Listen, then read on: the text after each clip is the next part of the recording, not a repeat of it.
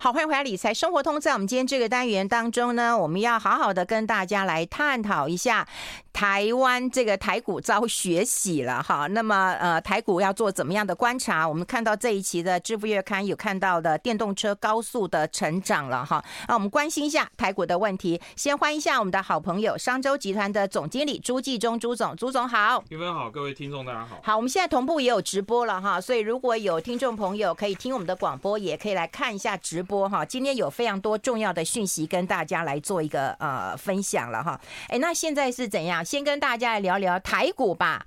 嗯，台股你你应该是聊台积电吧？啊、台你你不是要聊台 台股吧？啊啊、因为因为台股台股的问题主要在台积电嘛。好，那我想国庆日之后台股之所以会大跌，嗯，其实跟呃台积电的这个股价重挫七趴有非常大的关系。那台积电的重挫不是呃台湾的问题哈，那看起来就是美国的媒体报报道的更多，嗯，好，而且是美国的媒体大概是在十月十号。大概就 Bloomberg 大概从十月九号、十月十号就开始一路报道了。嗯，好，那我想这个外资圈大家都呃讨论的非常多哈。嗯，那我先给大家看一张图哈。好，这一张是这个费城半导体的这个图哈。那各位看一下这个费城半导体的这个图。我们现在想办法把它呃 send 到我们的那个里面去。对。情绪低落，半导体经历了艰难的一天。哎，有了有了有了，你看一下。好，那我们看一下这张图嘛哈。那这张图上面已经显示告诉大家，如果对比到。去年二零二一年的十二月三十一号，嗯，费半跌了多少？跌了四十二趴，跌了四十二趴。哎，那这个的跌幅其实是非常恐怖的哈。那你几乎是快要腰斩，对，好，就是几乎是打了六折，打六折的概念嘛。好，那这个打六折的概念，它代表了几件事情。好，那第一个叫做呃，整个呃库存过多，嗯，这件事情影响了很大嘛。哈，那所以呃这个。前面开始反应，大概就是在九月底就开始反应。为什么？因为美光出来讲说，哎，它的第三季的财报不好。好，那美光开始讲说它的库存过多。那美光代表什么？代表着动态随机存取记忆体，它就代表了一般的消费市场，消费市场的需求不好。那这个时候，在这样的一个状况之下，当美光已经出来讲的状况之下，所以你看到半导体它后面就开始跌。嗯，那跌的就是说。它从八月高点以后，就从九月就开始跌得很凶。嗯那这个跌得很凶，第一个它在反映库存，就是这个库存的问题。那接着在十月这边为什么会砍到那个那么低的，又在创了一个破段的低点？它其实跟呃拜登新的这个呃所谓的这个美国的这个晶片法案有关。对。那这个美国的晶片法案，我想大家如果有看新闻，大家就会注意到说，哦，美国对于呃这个所有好，就是说。运用美国设备，嗯，好，美国设备生产出来这个半导体，你要进到中国的话，哎，不好意思，要么你要经过审核，要么我根根本不准你。对，那他要阻止什么？他要阻止，他不希望中国在运用这些呃关键的零组件，在这些半导体去做美国。做中国的超级电脑，嗯，去做中国的什么 AI 的机器人，嗯，就自动化的这一块，嗯，不不希望再用这些美国的晶片去提升它在五 G、六 G 上面的。这些硬实力，好，那当美国做出这样的一个防堵，那事实上，美国的这个晶片法案，它呃缘起不绝对不是从拜登开始，它从川普那个时间有好，二零一八年他就开始一直在讨论，那更不要讲说九月份，他其实第一个开刀的是谁？他不是针对全面的半导体，他先针对 NVIDIA，嗯，好，那 NVIDIA。NVIDIA 为什么？因为 NVIDIA 做绘图晶片，那这个绘图晶片里面可以做很多的这个所谓的超级运算，所以这个很多的我们所谓的超级电脑。都跟 NVIDIA 的这个它的这个晶片有极大的关系。好，那他第一个他就要求说，NVIDIA 你出出口未来你到中国出口的很多的这些高端的晶片，不好意思，你要先经过我美国政府的同意，你要经过审核才行。好，那所以从那个时间点，大家就开始说，那 NVIDIA 是谁的大客户？是台积电的大客户。所以 NVIDIA 先在九月就已经被下了一道紧箍咒，然后接着又通美国又通过了这个法案，所以你就看到这。连串的紧箍咒就下来了，嗯，所以 Bloomberg 上面有一个作者就讲，他说啊，半导体会跌的那么惨啊，不是死自于今天，不是死自于晶片法案，嗯，他说美国政府只是站在把这个半导体，他形容这个半导体其实已经站在悬崖边缘了，嗯，美国政府只是推了他一把，嗯，就让他掉到这个悬崖下面去了，嗯，好，那那我们就要大大家一定好奇说，哎，那难道真的半导体就万劫不复了吗？嗯，好，那所以我想这里面就有两个，一个叫做我们要去先去看整个结构。好，整个结构半导体，因为这个新的这个美国的新的法案，它产生的一些结构性的变化，嗯，它到底会影响它中长期的基本面是怎么样？嗯，那第二个，我们当然还是要去看一下观察。短期你还是要看库存，因为库存的消化，一旦这个库存消化完了以后，它是不是有机会就重新再站起来？好，那这个会两个，这两个会影响到台积电乃至于其他的这些半导体产业的股价。嗯，好，那我们就讲一个来，这再给大家看这个第二张图。好，第二张图你要跟我们讲的是哪一个？中国半导体公司重要收入来源？不是，对对，这个你你。你少了一个是，叫中国是半导体公司的重要收入来源。是是是，好，不是中国半导体公司。好，这个上上上上上上上了。好，那有各位看这张图啊，这张图就你就会很清楚的看得出来，全世界几个大的半导体公司，就说费半指数会跌那么惨，绝对不是台积电一家公司的问题。各位，你反而从这张图上你可以看出来，台积电还是。对中国来讲，你如果今天美国限制中国，好，就是那对于这些半导体公司，全世界的这些大厂、一线大厂，它真正受影响，台积电还算相对轻微的，嗯，因为中国占整个台积电营收才占多少？不到十个 percent，大概十个 per 十 percent 上下。各位，你去看一下，第一那个那几家最高的，第一家叫 Broadcom。博康是什么？就是做这个晶片的公司。我们大家好好跟大家讨论一下，你为什么不从艾斯摩尔开始讲？我们先休息一下。I like 103,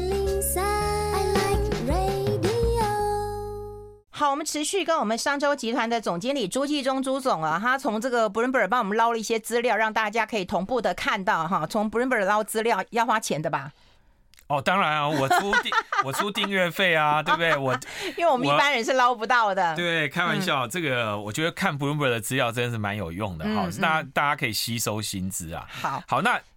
哎，各位各位看一下这个，好，为什么这是中文的界面？嗯，对不对？这个就要感谢 Google 的翻译，对不对？用 Google 翻译一下，你看就好了。所以欢迎大家都都可以自自己去上网去订这个 Bloomberg 哈。嗯，那如果你有做投资的话，其实我觉得真的不错。我有订，可是我没有看到这个那个，我这个是不用钱的。你要认真看，好吗？要认真，要花一点钱去订，免费订阅。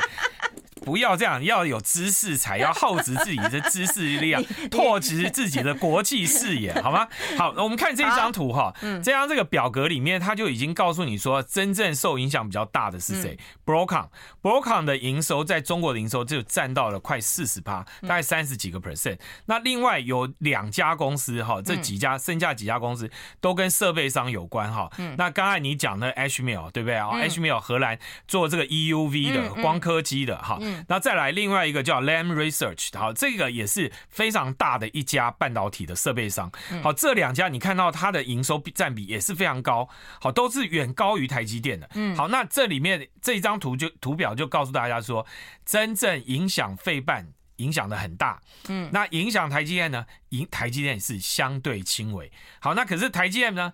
麻烦是麻烦在哪里？因为它刚好在台湾。对，好，所以它又被另外一个政治地缘政治风险的影响。嗯，好，那我想就像台积电创办人，呃，这两天接受这个美国的这个电视访问讲的嘛，嗯嗯、就是说台积电好好的一个存在，这个是对全世界啊、呃，这个人类这个科技文明进步哈有重大贡献的公司，它是一个美好的存在。但是如果有一个人，嗯，如果有一个人，他觉得要把他要学习台湾才能够把这家公司掌握的话，那他劝他说，那你就会打破了这个美好的存在。嗯，我们把他的这个那天的访问，大概你你诠释一下，大概他就是这样讲。嗯，那这是不是真的？那当然是真的。好，对呀。虽然他在美国呃在中国的影响不大，嗯，可是因为他在台湾，所以那一旦又染上了这个地缘政治的风暴以后，当然大家心里就会怕怕的。可是你你就想说，那人家中国正在开二十大嘛，那习大大也没有说他真的要。要马上干什么事？嗯嗯、但是市场是不是会过度解读？嗯，那一定过度解读嘛。所以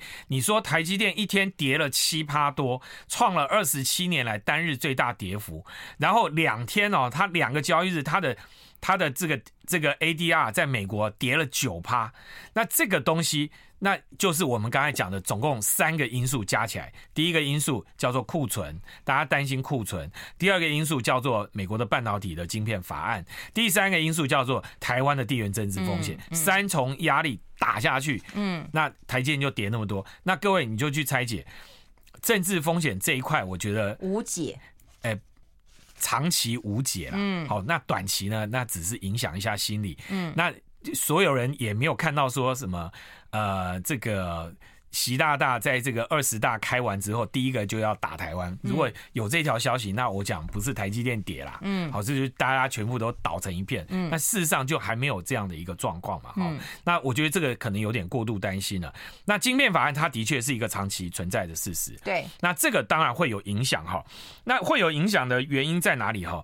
呃，我我给运分的资料里面啊，各位去看一下哈。嗯，呃。事实上，中国的中芯半导体，它也是做 DRAM 哈，它做的，它已经悄悄的开始，大概过去这半年多来，它已经打进了七纳米的技术了。嗯，好，它已经有七纳米的生产技术，而且它正在持续的优化当中。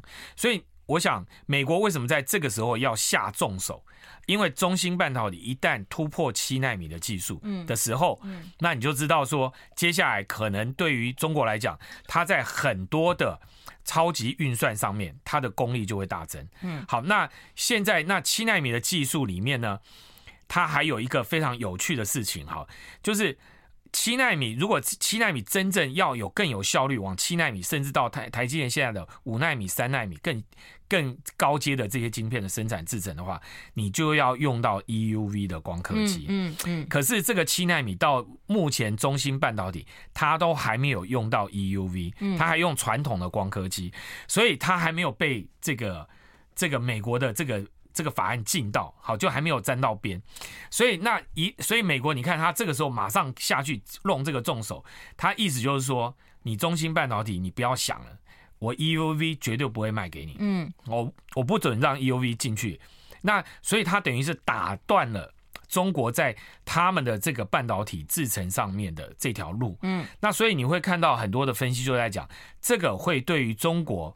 中国来讲，他们在这个整个科技产业上面的进步的速度，它会有造成一些延缓。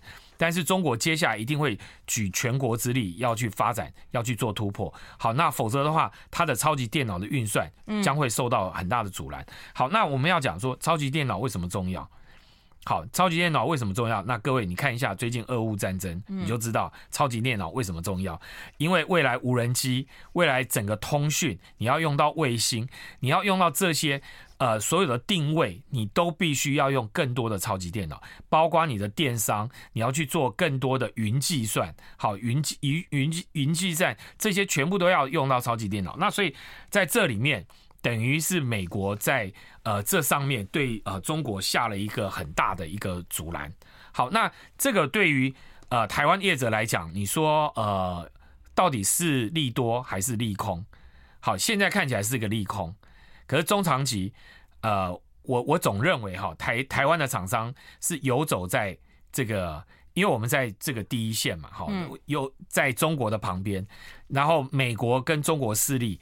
这个我们应该叫做一个叫做，如果我们真的叫做泾渭分明，嗯、那我们就是柏林围墙，那对我们来讲就是一件不好的事。我们是左右为难呐、啊，不是左右逢源呐、啊。哎，嗯，左右为难就可以左右逢源啊？当然难啊。所以你就要看嘛，你是用乐观看还是悲观看？嗯，那如果你处理的好，做到有智慧的话，你就是左右逢源嘛。这种你就会做一个变成一个灰色地带，这种节骨眼了，已经到现在了。你还有办法左右逢源吗？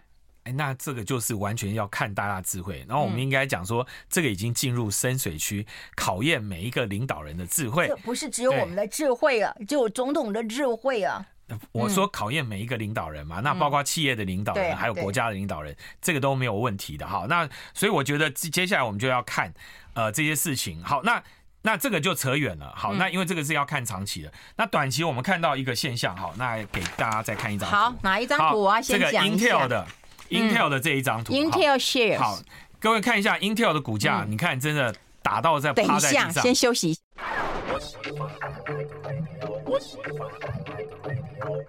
好，我们持续跟朱继忠朱总来聊一聊 Intel 的股价。现在如果有看直播的人的话，我们会把这个呃图表那么 insert 在我们的直播的画面当中啦。但是如果是听广播的，我们会尽量说清楚了哈。好，我们看到他们有这个 Intel 的股价，还不是往下走？哎，它有一个黄的，呃，一个上都是往下走，一个是红的，一个是黑的。好，红的是这个半费半的指数，哦，费半指数。对。所以刚才我们已经讲费半指数这一年来，这从去年。年底到现在已经跌了四十二趴，那各位你看到 Intel 跌更凶，嗯，好，Intel 这个根本就是像滑楼梯一样一路往下滑。那为什么 Intel 会滑更凶呢？当然，因为它的竞争力啊被 AMD 超越啦等等之类的。那可是这两天 AMD 这个 Intel 又跳出来讲，他说啊。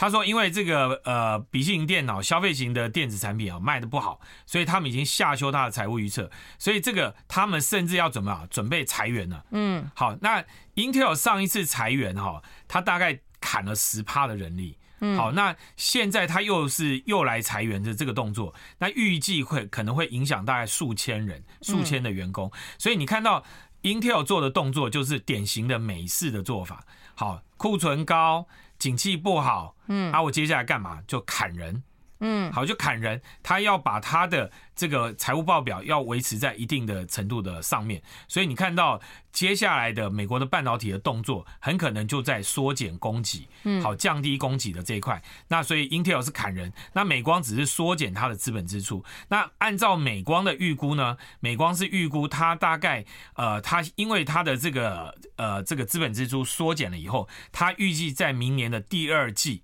好，它慢慢就可以把它的这个调整回来，所以它预计在第二季以后，因为供给拉上来，因为库存现在在调整嘛，那库存打到底的时候，那接下来它就在第二季，它就有机会，它的需求又会拉上来，好，就需求又会超过供给，好，所以美光用做的这样的一个调整，所以呃，你应该看到美光跟 Intel 他们做的调整的。速度跟幅度是不太一样的。好，那所以你看得到，就是说看起来这个 Intel 的动作是比美光还大。好，那我们接下来就要看台积电明天的法说会，他会怎么说？那我想。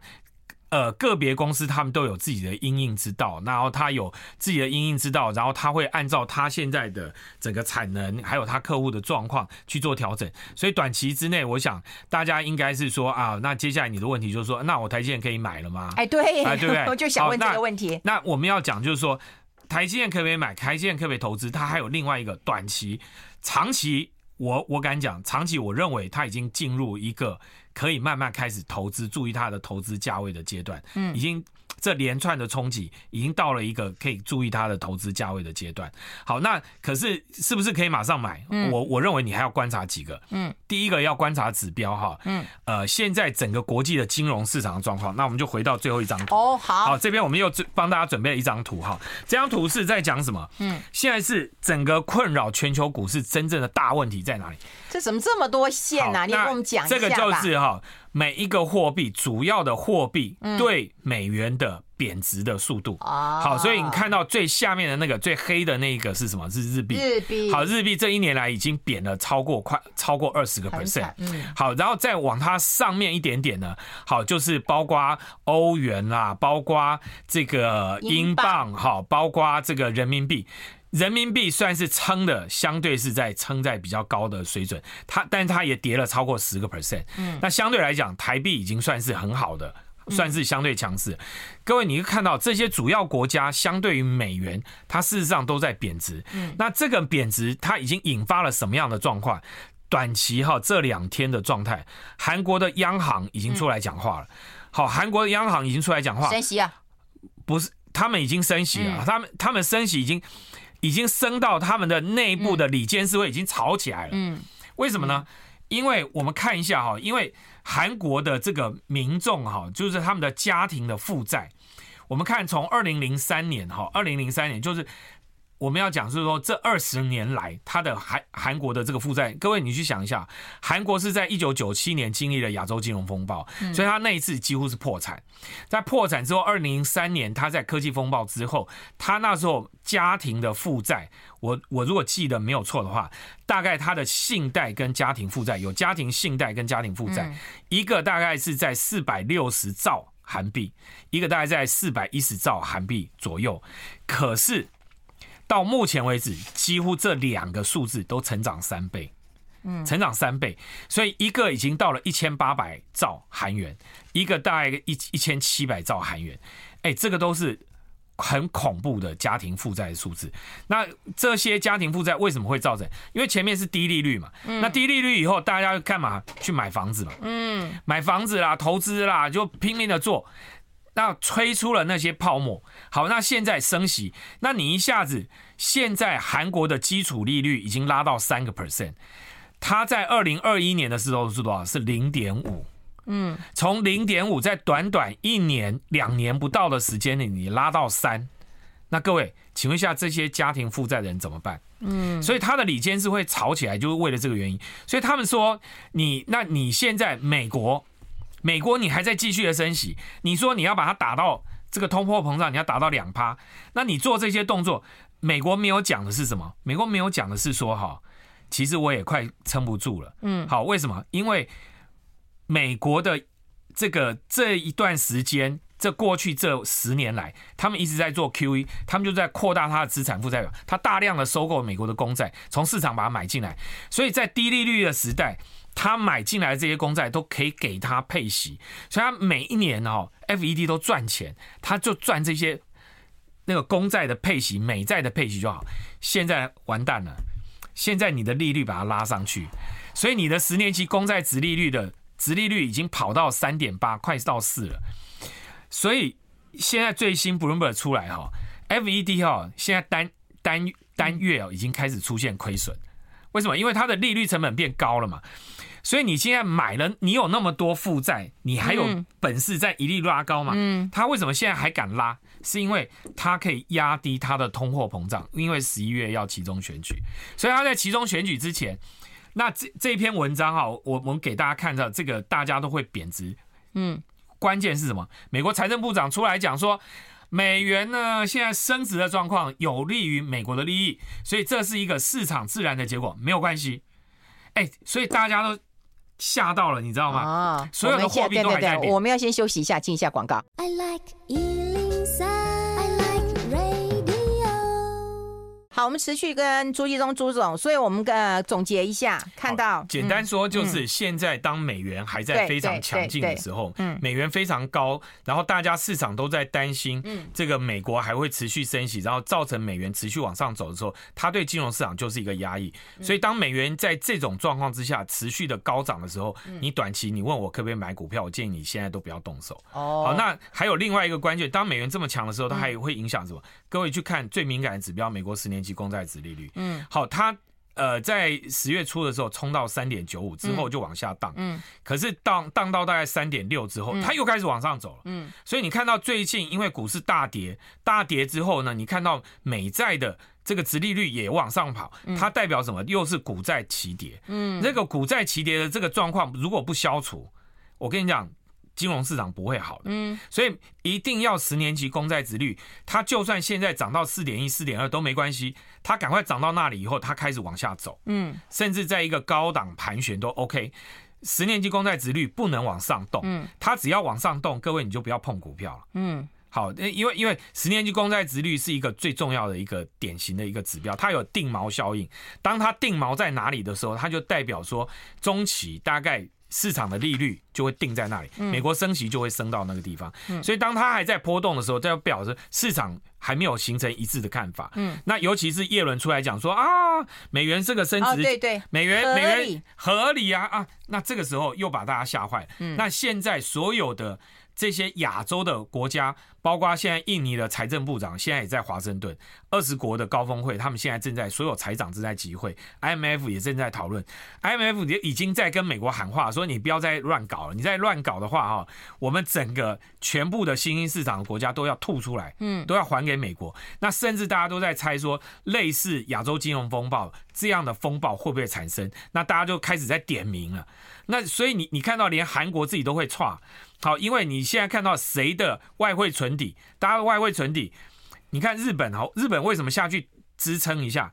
哎，日本撑那一把，他去撑日元，他花了多少？嗯，他花了上兆的日币，哎，三兆，就是三兆的日币就这样砸下去。嗯，那所以几百亿的美金就这样耗下去，然后还无动于衷，嗯，市场根本就像打水泡一样，所以你会想到说，外汇市场现在正在风起云涌，正在猎巫，所以在这个状况之下，你你的这个股票就不可能在这边就是。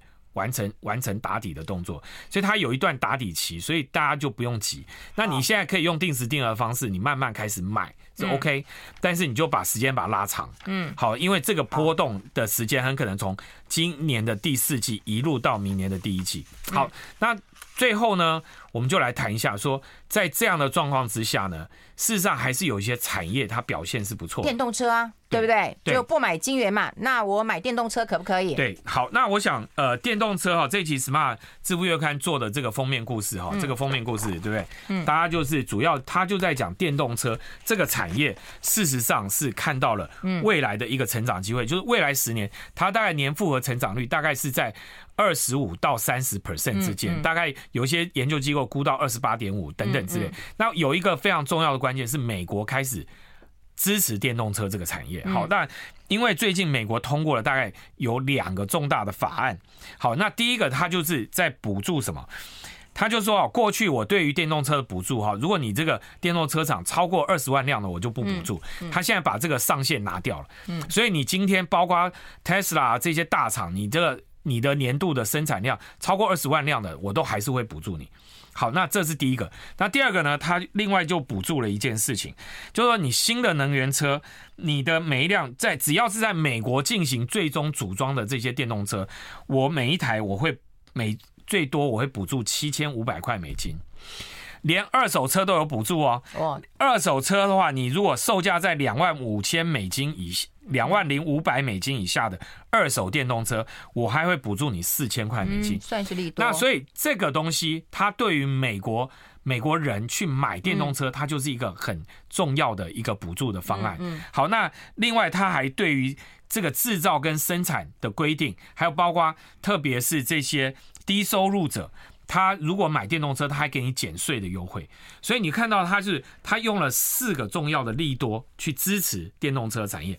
那更不要讲说，美国加州哈，在八月二十五号，加州州政府通过二零三五年，他会全面禁止燃油车，而且他直接规定到这个二零二六年，二零二六年，哎，今年已经是二零二二年底了，嗯，对不对？嗯，那三年三年之后，二零二六年。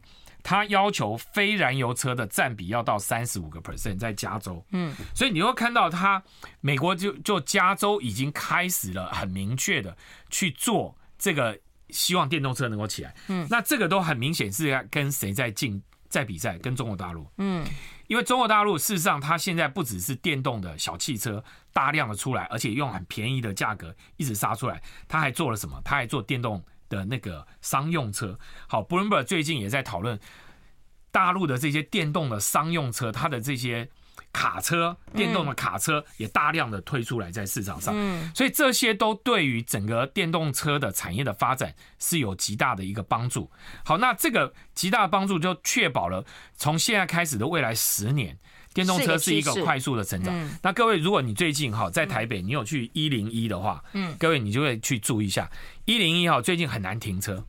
好，为什么？为什么？因为它的停车场正在改造，它这改造它是整层一整层一整层的改造。它要它的重点是在什么？放电动车桩。哦，充电桩，电动车的充电桩。它有不同的厂牌，包括啊，据我所知啦，双 B 啦，还有这个像 Porsche 啊，都在那边协助他去做这些电动车桩。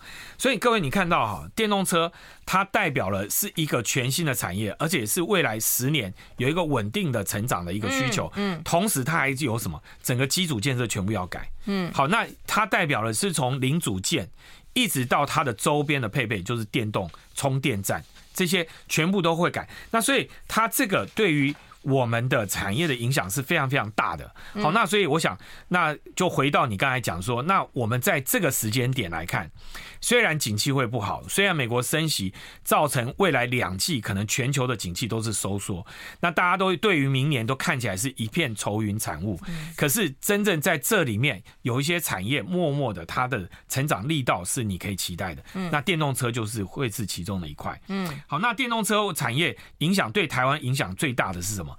当然第一个就是像红海，因为红海它的做这个电动车的这个平台，嗯，那看起来它就是要做比 Tesla 更便宜的电动车，嗯，可是比 Tesla 便宜的还不是重点，真正的问题是在哪里？Tesla 做出来的电动车哈，它的规格。它的每一台的生产哈，你就会发现它有很多瑕疵，有没有？对啊，有人讲说，啊，哎，它的门呐、啊，那个声音不好啦，嗯、或者是什么，还有会漏水啦什么的，那就代表什么？它对于它的制造业，它要单一规格，它要把它规格化的能力还是比较弱。相对红海在这一部分是强的，所以我们认为红海是可以期待的。一家公司，另外很多的是台湾的电动车零组件业者，也是值得期待。哦，好，我这样一指，他就知道什么意思了。时间差不多了，好，谢谢。今天非常谢谢我们商周集团的总经理朱继忠朱总到我们的节目现场跟大家做一个分享。我们直播到这边告个段落，拜拜，拜拜。拜拜。